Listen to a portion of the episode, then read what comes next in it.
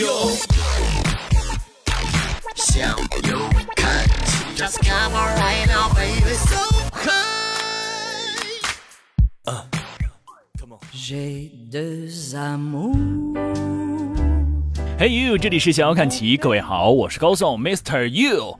在上一期的品味法兰西巴黎天空下，我们带您去了解了一级推荐当中的法国凯旋门的故事。那今天的这期节目呢，我要跟大家来聊一聊啊，很多朋友在微信公众账号“向往看齐”的微信公众账号上来问我，什么时候聊到的这样一个目的地啊？其实到了巴黎，各个方向、各个角度你都可以看到它的身影，它真的是非常的高，屹立在那里，也代表了整个法国，它就是地标的建筑——巴黎嘉年华埃菲尔铁塔。Le voir un jour, c'est mon rêve joli. J'ai deux amours, mon pays. 巴黎最嘈杂的地方就是埃菲尔铁塔的脚下。旅游旺季的时候，总是有几条弯弯曲曲的游客长龙排队等候上去参观，等一个多小时那都是算短的。各种肤色的人川流不息，卖纪念品的年轻人，演奏各式乐器的卖艺者，腰挎武器巡逻的警察，以及卖棉花糖的小贩推车。欢乐的海洋里，没有人愁眉苦脸，甚至很少有一脸严肃的人，除了东北角那尊金色的胸像。这胸像不太大，不特意去找，也许还就忽略了。这个微微扬着头、踌躇满志的人，是这个巴黎嘉年华的始作俑者古塔斯夫·埃菲尔。胸像忽略了他本人帅气和绅士的派头。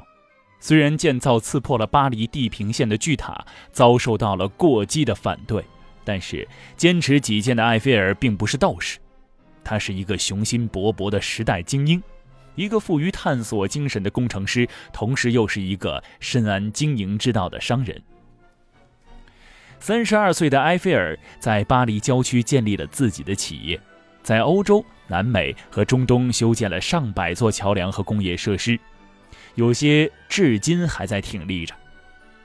虽然在修建巴拿马运河时出现了问题，但是归咎于古塔斯夫·埃菲尔，被大家认为是不公正的。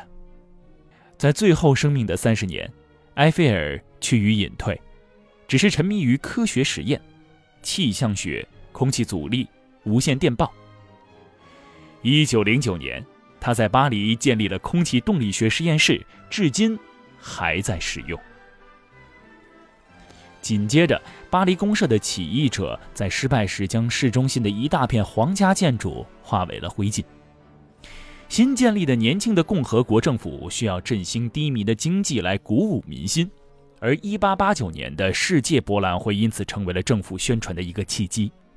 而对巴黎而言，他已经习惯了把自己放在世界之都的位置上，一定要展现繁华，代表时尚，追求欢乐，引领风骚。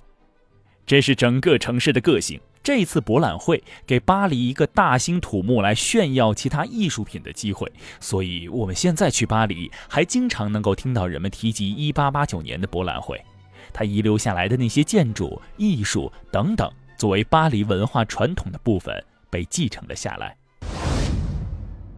而这其中，埃菲尔铁塔是最为炫目、最独特、最夸张的一个。其实，巴黎的城市建设相对来说比较的保守。拿破仑三世命令奥斯曼侯爵重建巴黎的时候，虽然大拆大建，但也理性，讲求规划。从全貌上看，整个城市的高度基本是统一的，因而与天空相交界的天际线是平滑而优美的。其中突出了几个非常重要的古典建筑的尖顶，比如说荣军院啊、先贤祠啊、圣母院、圣心教堂等等等等。这也就是为什么巴黎在今天被认为是欧洲最美丽的都市，因为欧洲现在很多的大都市都掺杂了很多大量现代的建筑，而显得特别的凌乱，只有巴黎保持了古典的完美。但是就在这个时候，埃菲尔铁塔它冲破了这个平衡。对于以弧线元素为主的巴黎来说，这完全是一个怪物，而且它那么巨大，高三百多米，让你站在巴黎的任何地方都无法视而不见。如果你来比较一下当时欧洲最高的纪念物的高度，你就会明白它显得有多么的吓人了。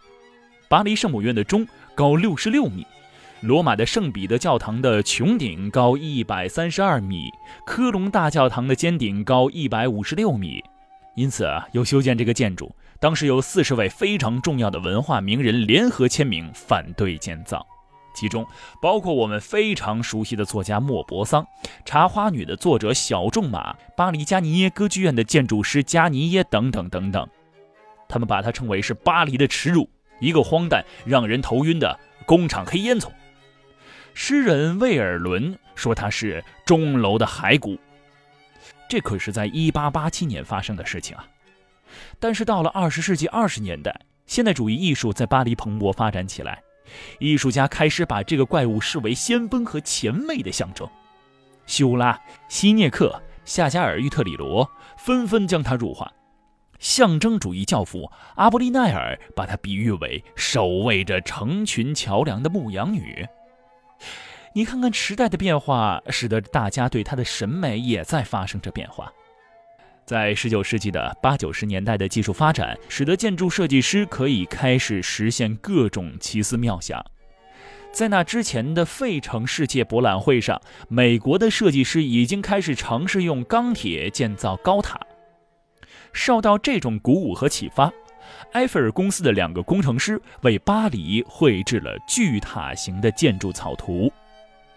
开始没留意这件事的埃菲尔看到草图的时候，觉得非常适合用于博览会啊，于是决定全力投入这个计划。经过了和一百零七个对手的竞标，埃菲尔赢得了建造权，并与国家和市政府签约，获得了二十年的经营权。政府将支付预算投资的四分之一。埃菲尔组建了新的公司，从银行获得了贷款。但是，建造能够运载乘客的电梯，使总费用大大超出了预算。好在呀，蜂拥而至的游客在几个月内给公司带来了意想不到的利润，经营铁塔成为了非常赚钱的好买卖。这种事儿一直持续到了今天。这个总重量达到一万零一百吨的庞然大物，实际的安装时间是八个月。此前生产的一万八千个部件组装用了五个多月，这个建筑速度在当时无疑是非常神奇的。它源于埃菲尔多年的工程设计建造经验和其他四十位工程师的通力协作。巨塔的高度很快吸引了各式各样科学迷的试验，包括埃菲尔他自己。他在塔的第三层给自己保留了一间办公室，他利用高塔测试空气阻力。由此被认为是空气动力学的先驱。他支持工程师在塔上搭建电报传输系统。一九零三年，塔上架设了和巴黎周围城堡间的电话连线。之后，塔上建立了电台发射系统，到今天还在使用。铁塔对于巴黎来说越来越重要。难怪他没有在预定的时间建造，二十年之后和其他的展览会建筑一起被拆除。一八八九年的世博会一共有两百万人到此一游，其中不乏各国的皇室成员。电报的发明者爱迪生参观时录下了埃菲尔的声音，这一幕后来被制作成为蜡像，陈列在第三层埃菲尔的办公室中，供人参观。那个时代的极限运动爱好者也纷纷挑战铁塔，驾驶气球从巨塔四个角中间穿过时，有成功者，当然也有失败的。由于被电线挂住，一个年轻的冒险者由此而丧命。夜间被三百二十五枚橙黄色的钠灯泡照亮的巨塔，像挂着一身灿烂的珠宝。塔顶时时放射出一道黄色的光柱，扫过巴黎的夜空。整点的时候，全塔灯光会一闪一灭。性格外向的游客第一次见到的时候都会惊呼，而沉稳的游客会深吸一口气，把这种惊叹藏在心里。而你，又是哪一种呢？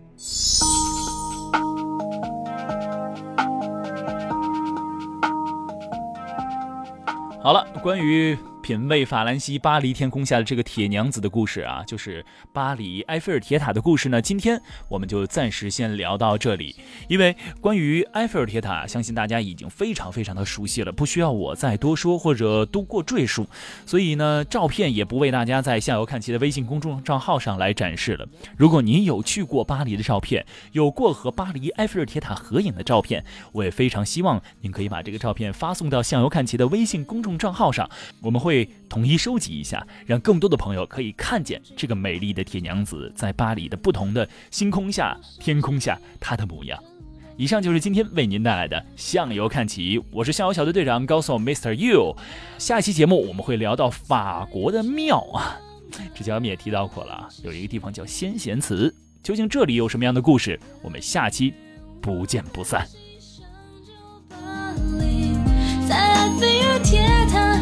几手眼底，塞纳河畔你喜欢抱着我耳语，真少人心贪玩，还有坏脾气，你说